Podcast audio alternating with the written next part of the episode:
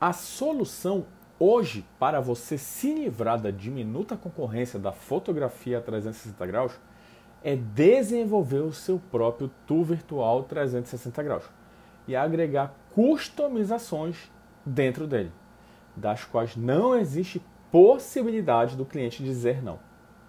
Dentre elas, por exemplo, é ter seu próprio menu explicativo do, dentro do tour, do qual quem irá fazer o passeio de cara vai clicar ali para saber do que se trata. Então facilite esse clique, deixe sempre em exposição. Jamais deixe de utilizar a transparência em suas artes, pois estamos falando de layout, dos quais, estando sem transparência alguma, acabam prejudicando a visibilidade de suas fotos 360 graus.